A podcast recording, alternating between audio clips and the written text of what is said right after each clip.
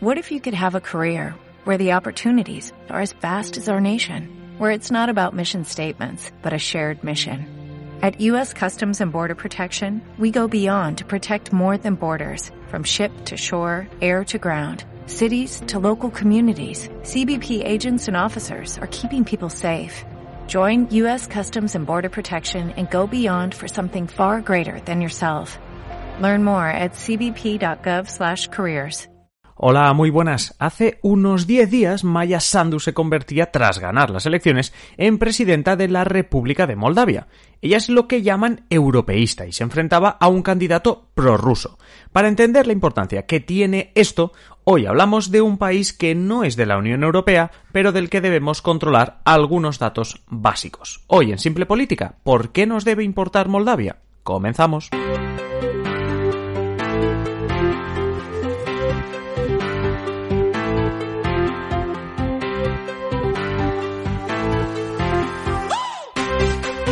Os habla Adrián Caballero y esto es Simple Política, el podcast que trata de simplificar y traducir todos esos conceptos, estrategias y temas que están presentes cada día en los medios y que nos gustaría entender mejor. Y hablemos de Maya Sandu, que el pasado 15 de noviembre ganó las elecciones presidenciales en Moldavia y se ha convertido así en la presidenta del país. Para empezar hay que destacar que Sandu ganó estas elecciones al actual presidente, algo que ya para cualquier eh, carrera electoral pues diríamos que es un mérito, siempre lo hemos comentado, salvo que tengas un desgaste clarísimo, un presidente o un partido que está en el gobierno tiene algo más de favoritismo cuando hay unas elecciones. Así que ya por ahí Maya Sandu tiene el mérito de haber ganado con el 54% de los votos. Pero diremos también que Maya Sandu es europeísta y que Igor Dodón, el presidente hasta este noviembre y por tanto su rival en las elecciones, era prorruso. Y diréis, ¿y esto qué importa? ¿Por qué unos son europeístas? ¿Por qué otros se les llaman prorrusos? ¿Por qué el hecho de ser europeísta le da más mérito a la victoria? Bueno, pues para entender todo esto creo que lo mejor es que os hable de Moldavia y conozcamos rápidamente aquello que deberíamos controlar de esta pequeña ex república soviética.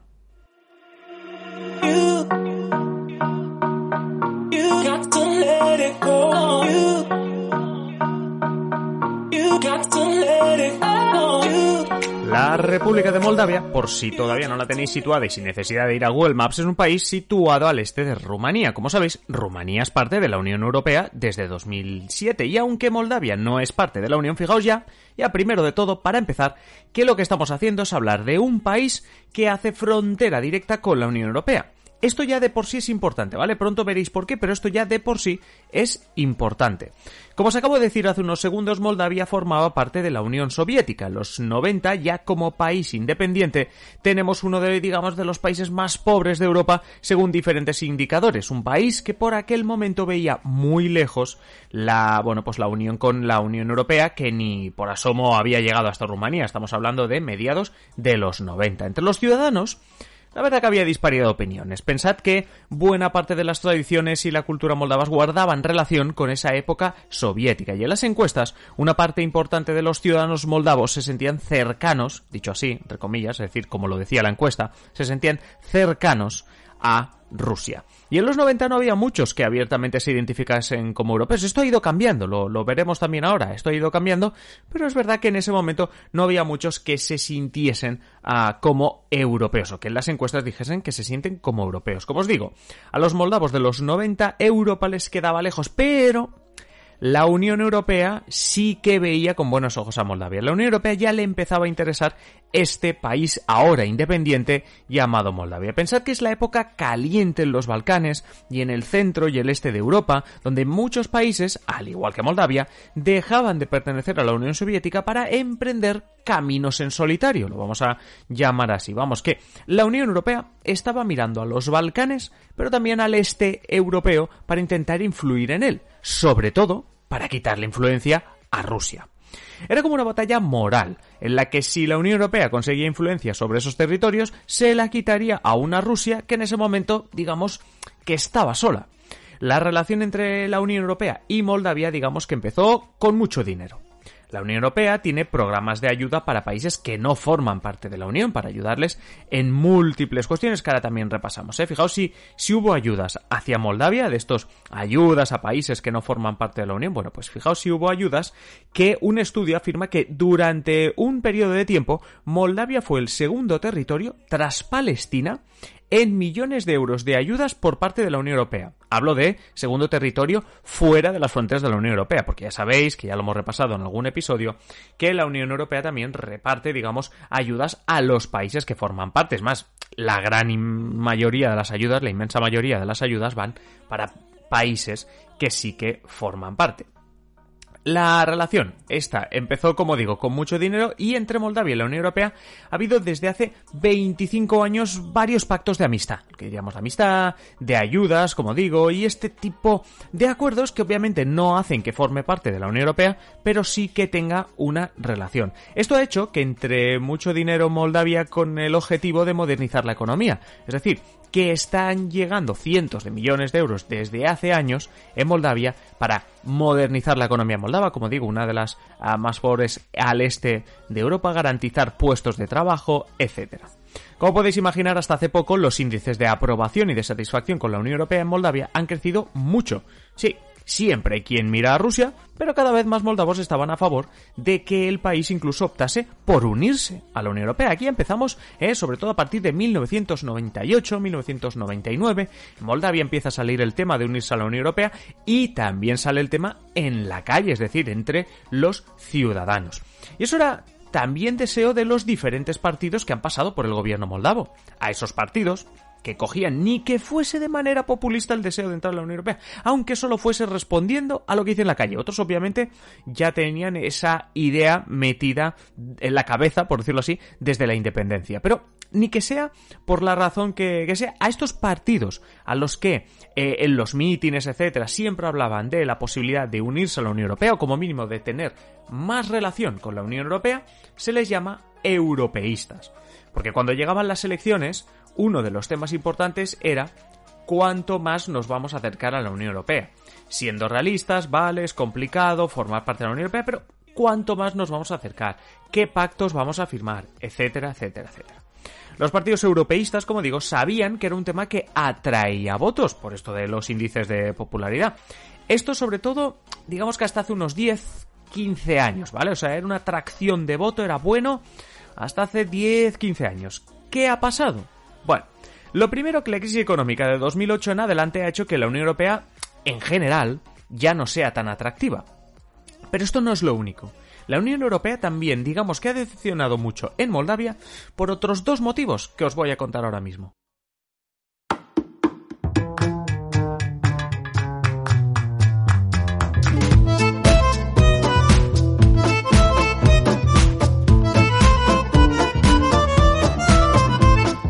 Motivos, como os decía. El primero, el sueño de la adhesión que nunca llega. En Moldavia, como os decía, desde finales de los 90 se pensaba en entrar en la Unión Europea. En 2004, cuando entraron 10 países del este y del centro de Europa, Moldavia intensificó relaciones en plan, bueno, vamos a ver si me toca.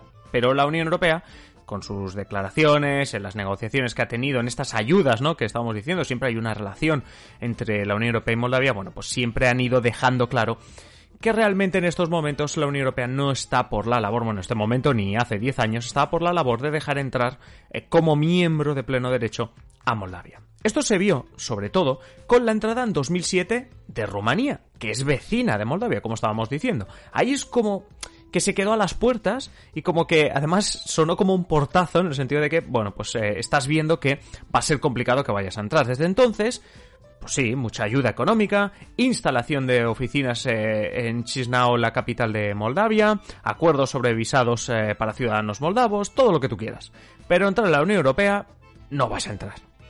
Aquí os podría hablar de la corrupción en los diferentes gobiernos moldavos o como mínimo la preocupación que, según los analistas, tiene Bruselas, tiene la Unión Europea sobre el nivel de corrupción, por cierto, un nivel de corrupción que también fue denunciado por Francia, eh, por Italia, por países ante la entrada, por ejemplo, de Rumanía y Bulgaria, que denunciaban precisamente que esos países no tenían que entrar en 2007 por los altos niveles de corrupción. Bueno, pues digamos que esa preocupación sí que ha servido también para decir, hombre, pues a lo mejor a Moldavia la dejamos un poco de lado. Sobre todo también el hecho de que eh, a nivel económico Moldavia pues no ha sido tan atractivo, según los analistas, para la Unión Europea como en su momento era la entrada de Rumanía y Bulgaria, que recordemos entraron antes del estallido de la crisis económica de 2008. Pero vamos, que os decía antes que eran dos motivos para la decepción y claro, os podéis imaginar como ese encanto, esa ilusión entre los moldavos, pues se diluye porque está claro que en un futuro cercano no vas a entrar en la Unión Europea. Pero os decía que había dos motivos y vamos con el segundo, que es Transnistria. ¿Y qué es Transnistria? Un territorio, una región dentro de Moldavia, pero con una clara reivindicación independentista. Sobre todo, es una región, entre comillas, vamos a decirlo así, amenazada por la influencia rusa. Pero es que en sí es un Estado, porque ellos mismos se declaran independientes, aunque nadie ha reconocido su independencia. Recordad que hace poco también hablamos de Hicimos un episodio sobre los países que se han declarado independientes pero que casi nadie reconoce y esta región de Transnistria salía como uno de los que menos países reconoce. Eso sí, eh, lo hablábamos antes, ¿no? De la influencia rusa. A ver, allí no es que solo haya influencia rusa, es que podemos encontrarnos incluso a centenares, por no decir miles, de militares rusos en la zona, que recuerdo, oficialmente es parte de Moldavia, si no, no lo estaríamos comentando en este episodio. Entonces supongo que surgen dos preguntas aquí. La primera, ¿Qué relación tiene esto con la Unión Europea? Con esto que me estás contando de Moldavia, Rusia y demás. Porque por no cabrear a los rusos y tensar más la cuerda, ya sabéis que las relaciones entre Unión Europea y Rusia no están muy bollantes desde hace ya bastantes años, la Unión Europea, digamos que no está defendiendo los intereses de Moldavia tanto como les gustaría en el país. De ahí aún más decepción. Ven como la Unión Europea, es decir, desde Moldavia se ve como la Unión Europea, por no ofender, no está ayudando los intereses de Moldavia. Decir, oye, no, Rusia, por favor, te tienes que retirar aquí porque esto no es tuyo, o tienes que. Vale, pues eso no está pasando y eso ya todavía crea más pozo. Decir, mm, ¿para qué nos está sirviendo la Unión Europea? Obviamente, hablemos del dinero, hablemos de lo que sea, pero crea el pozo entre la ciudadanía y decir, mm, bueno, pues si ahora me preguntas si quiero unirme a, o quiero entrar en la Unión Europea, pues hombre, después de ver esto, no hay muchos ánimos. ¿Vale? Entonces, segundo, la primera pregunta era qué, nos importa o qué relación tiene con la Unión Europea. La segunda, que sé que también es lo que estáis pensando. ¿Cómo puede ser que Rusia esté tocando un territorio que no es suyo? Ay, amigos, eh, ¿os acordáis de Crimea y la guerra que desde 2014 sucede en el este de Ucrania? Claro, es que a los medios llega un punto que se aburren y ya nos hablan de cuando Rusia se anexionó una parte de Ucrania, como si esto fuese una partida del Risk, y que, bueno, pues que la guerra sigue, los enfrentamientos continúan en el este de Ucrania, entre Ucrania y Rusia, sobre todo en reivindicación por esa, por esa zona, por la zona de Crimea que Rusia se anexionó, o autoanexionó, por decirlo así. Bueno, desde ese momento ya se afirmó, los analistas afirmaban, que el próximo territorio europeo, donde podríamos ver subir la tensión, donde podríamos tener el próximo Crimea, era Transnistria, este territorio, esta región moldava. ¿Por qué? Bueno, pues que Moldavia, además de no formar parte de la Unión Europea, tampoco forma parte de la OTAN. Ya sabéis, la OTAN, esa organización militar en la que si tocas a un miembro, el resto salta a defenderle. Claro, en este sentido, Moldavia está sola. Y Rusia lo sabe. Porque Rusia sabría todo lo contrario. Es decir, Rusia no se va a poner a tocar a Letonia porque Letonia forma parte de la Unión Europea. Tiene amigos, por decirlo así. no se va a tocar a algún país que no sea de la Unión Europea, pero sí de la OTAN porque sabes que tienen amigos. Entonces, Moldavia es un país que ante unas aspiraciones territoriales rusas, digamos que está sola. Y otro día, si queréis, hablamos de Transnistria y de este conflicto en concreto, pero volvamos un segundo a Moldavia, que era el tema del episodio. Estábamos con esta decepción que estaba creando eh, la Unión Europea. No hay perspectiva de entrar en la Unión. Por no enfadar a Rusia, no hay defensa sobre el tema de Transnistria. Los partidos europeístas, entre la corrupción y que sus promesas de adhesión, etcétera, no se acaban de cumplir, acaban también decepcionando a los moldavos.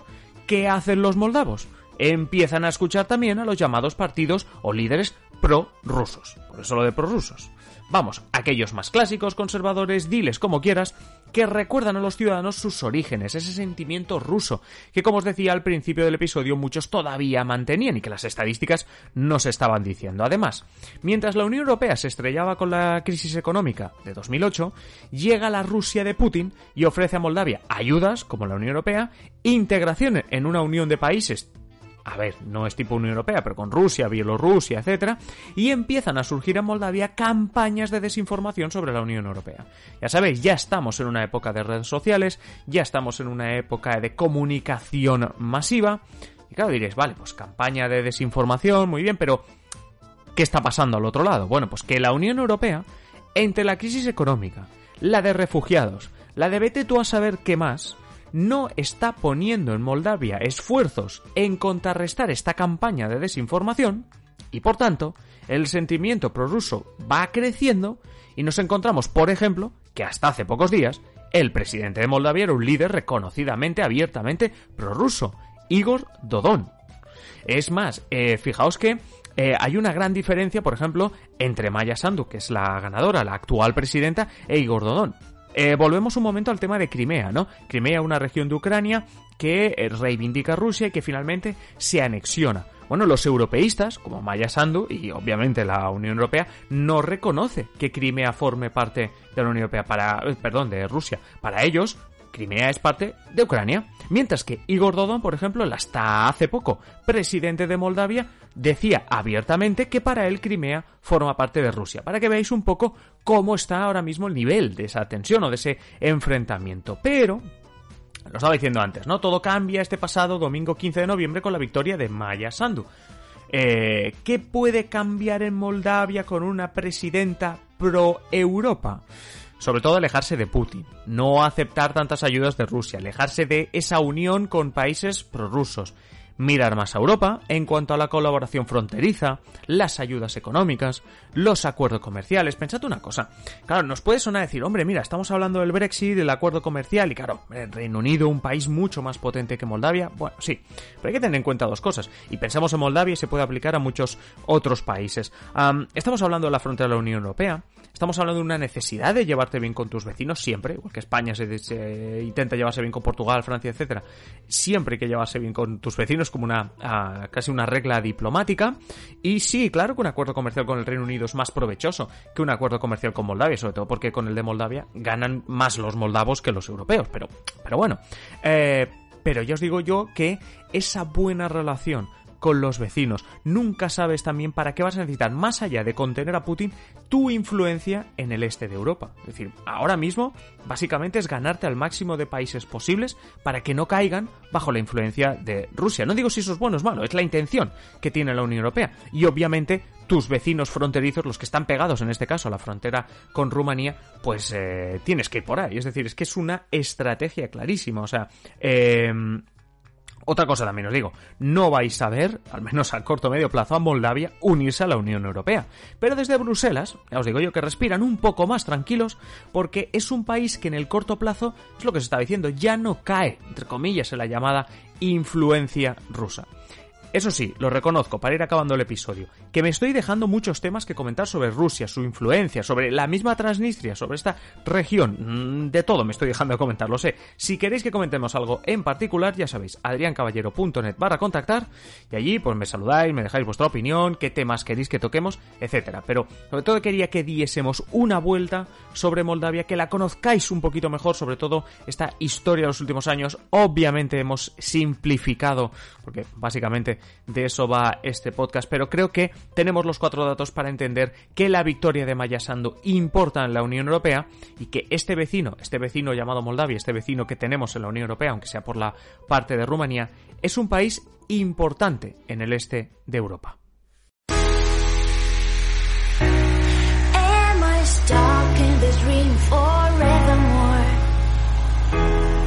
Hasta aquí el episodio de hoy. Es el momento en el que te digo que si quieres opinar sobre este tema o pedirnos que hablemos de cualquier otra cuestión, lo puedes hacer en la caja de comentarios si nos escuchas a través de ebooks o bien en adriancaballero.net barra contactar como te acababa de decir. Ah, y si quieres hazte mecenas de Simple Política en patreon.com barra Simple Política. Con tu aportación de mecenas ayudarás a que este podcast y el canal de YouTube sigan adelante con más y mejor contenido. Pero ojo, que los mecenas además disfrutáis de adelantos de los episodios, contenido en exclusiva, como nuestro programa La Clave, el que hacemos cada sábado, e incluso también disfrutáis de sorteos y de mucho más. Para hacerte mecenas, como sabes, solo tienes que ir a la opción de apoyar en ebooks o bien en patreon.com barra simple política. Y nada más, te espero ya en el siguiente episodio. Un saludo y que pases feliz día.